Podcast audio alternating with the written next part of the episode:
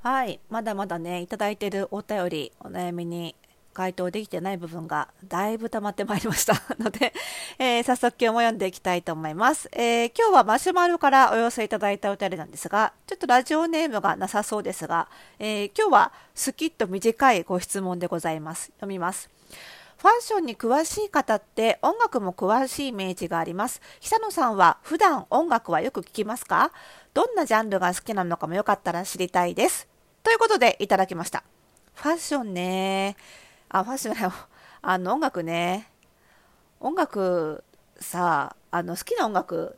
結構聞くんですよ、音楽。あのえっ、と、原稿を書いたりとか、あの文章を書いたりするときは、あの日本語が入ってきちゃうと書けなくなっちゃうんで、私。なので、あの、普段デスクワークの時は結構ラジオとかポッドキャスト聞いてることが多いんですけど、あの、日本語が入ってくると文章書けなくなっちゃうんで、なので、そういう時は、あの、洋楽とか、あの、インストルメンタルっていうんですか？あの、歌詞なしのね、音楽とか聞くことが多いので、まあ、ジャズとか、あとは R&B とか聞くことが多くて、主にまあ Spotify を使って、あの、好きな曲登録しつつ、なんかおすすめされたものをバーッと聞いていくみたいな感じが多いんですけど、まあさ、音楽に関しては本業じゃないので、そんなにこうがっつり頑張って情報収集しないじゃないですか。そうするとさ、やっぱり好きな音楽とか好みってめっきり若い頃で止まりますよね。本当に。若い頃でめっきり止まってる。なんで私のこう音楽の黄金期は90年代で止まってますよね、めっきりね。で、これ、あの、ファッションに対して全く同じことが言えるんですよ。で、私ファッションの場合には仕事なので、えー常に新しい最新情報をアップデートするっていうことで、お金をいただけますので、それでご飯が食べられますので、ガシガシやるわけなんですよね。なんでファッションに関しては止まってるってことないんですけど、音楽に関してはめっきり止まっちゃってる。で、あのお客様、うちのパーソナルスタイリングのお客さんとか、あの、服装診療部の会員さんとか、ファッションが全然仕事じゃないじゃないですか。やっぱりそういう方って、ああの、自分の若い頃で、そのファッション情報のアップデートというか、あの、更新が終わってる、終わってしまう方、止まってしまう方結構多いんですよ。で、この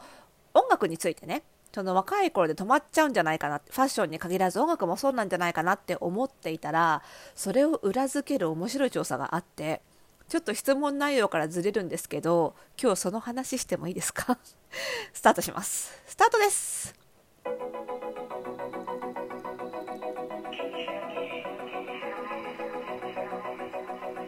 はいということでスタートに変えちゃいますけどね。始まりました。おしゃれの呪いとくラジオでございます。えー本日180回目の配信でございます。この番組ではあなたに巻きつくファッションへの思い込みイコールおしゃれの呪いをバサバサと解いていきます。服装心理学をベースにおしゃれをもっと楽しみ、自分を変えるコツをお届けしています。お相手はパーソナルスタイリストで日本服装心理学協会代表理事の久野里沙でございます。本日もよろしくお願いいたします。さあ、いよいよですね、あのー昨日もお伝えしましたけどね、あの、フォースタイルパーソナルスタイリストスクール、略して FPSS 第11期生の、えー、とご入学申し込み受付中で締め切り3月15日なんですけどすごいご入学申し込みいただいてて。で入学決まった方には一人ずつあの面談をしてるんですよ。あのその方のキャリアの方向性とかを確認するために面談をしてるんですがそのラッシュでしてですね。あの今日もあの先ほど終えましてこのラジオ1本撮ってからまたもう1人面談っていう感じで、まあ、これ結構楽しい時間で、あのーこのポッドキャスト聞いてご入学が今期はすごく多いのでもう私のことはある程度知っていただいてる前提でじゃあ今度その生徒さんがねそのポッドキャストを聞いていろいろ調べてどこに興味を持って何が学びたくてうちのスクールに入ってきたのかとか何を目指してるのかみたいなのを聞くのがね面白くてね同じポッドキャスト聞いてても全然興味の視点というかが違ってきたりするのでなんかそういう個人差みたいなの知るのが私すごい好きな性格なんでね面白いんですよね。はい。とてもいい、えー、23日そういいかいい感じで面白い感じで過ごしておりますが。さあ続きですよ。そのねファッション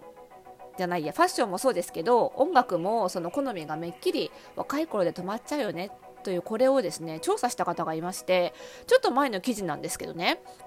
ニューヨーク・タイムズに載った記事なんですけど、えーと、ニューヨーク・タイムズの記事を書いてる方で元グーグルのデータサイエンティストっていう方のねセス・ステファンズ・ダビッドビッツさんがやった調査なんですけどね。あの Spotify の私も使ってる Spotify あの音楽のねサブスクサービスですわ。あの Spotify のデータをもとに人々が聴く音楽っていうのを分析した結果その大体男性の場合には13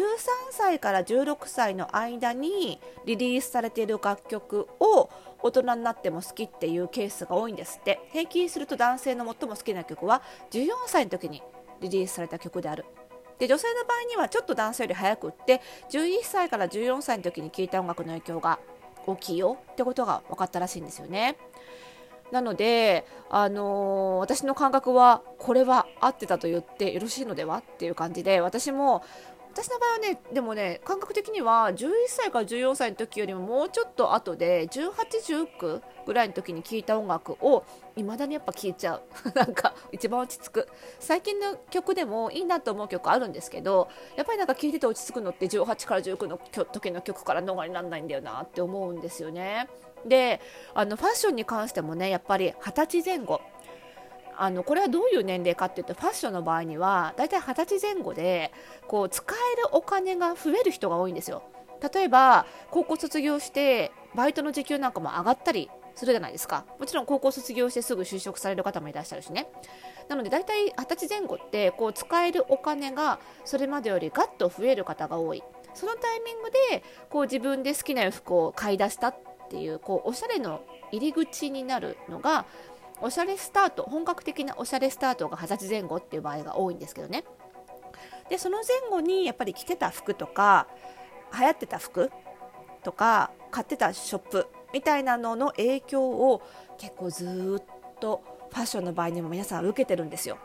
で前にこのポッドキャストでもお話ししたかな？確実にブログの記事にはしたんですけどあの私が丸い症候群とか丸いシンドロームっていう勝手に呼んでいる現象があるんですけどこれ丸いファッションビルの丸いですよ。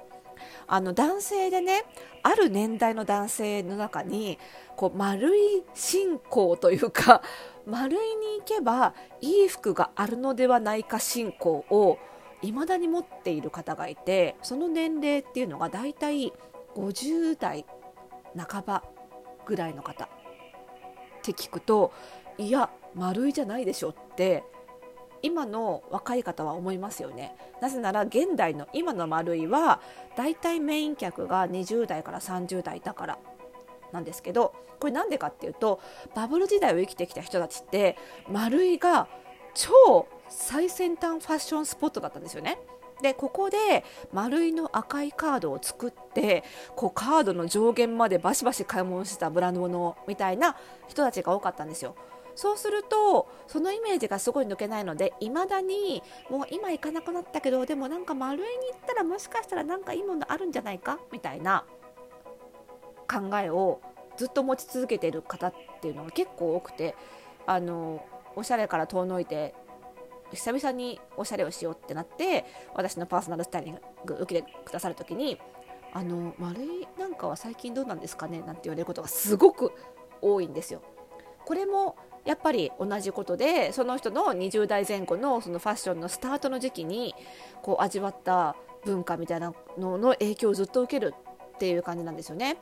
でこれまあ音楽もファッションもねその何て言うのかな感受性が豊かな時期心が柔らかい時期に出会ったものの影響を長く受けるみたいな、まあ、心理学的ななんかこう見解も取れそうできそうなんですけど、まあ、っていうよりはねやっぱり大人になると忙しいじゃないですかだからやっぱり新しい情報を取り入れる時間も気力もなくなるということなんじゃないかなって思うんですよね。あんまり小難しい心理学の話というよりは。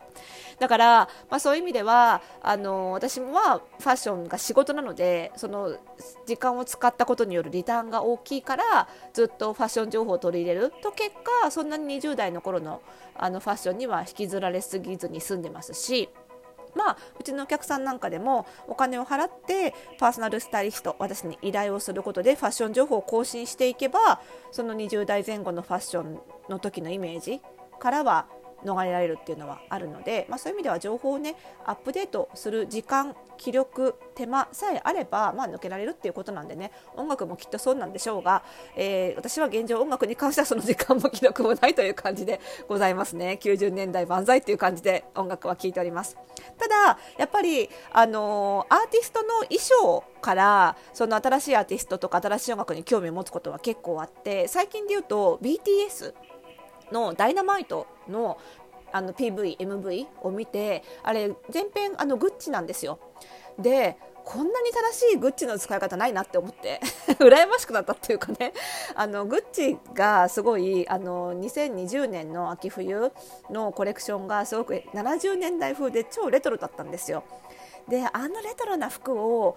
着られるのって若い人ならではなんですよね。なんですけどやっぱりでもあの服をじゃ実際に買える人ってなかなか若い人であのグッチの値段帯買える人少ないと思うんですよ。でうちのお客様もやっぱり落ち着いた大人の男性が多いのでグッチがあそこまで振り切っちゃうとうちのお客さんにお勧めできなくなっちゃうんで私は今年結構頭抱えてたんですけどでも BTS 来た瞬間にそうだよねっていうアーティストの衣装だなら使えるよねっていう感じでああ今年のグッチの正しい使い方そっちだよねってことは私の担当じゃないよねっていう感じで、まあ、単に羨ましくなったっていうだけなんですけどね。ああいう使い方もしたいなっていう感じ感じで、まあ、そういう意味で BTS も最近は聞いたりしておりますと。いうお話でございました。はい、こんな感じで、まあ、ファッション以外のご質問もあのたまにあの入ってくると非常に鮮度が上がるかなということで非常にありがたく思っております。どんなことでも結構ですのでまた、えー、ご質問などなどマシュマロでお送りいただけると嬉しいです。えー、そしてこの番組の更新情報は各ポッドキャストサービスでは登録をすると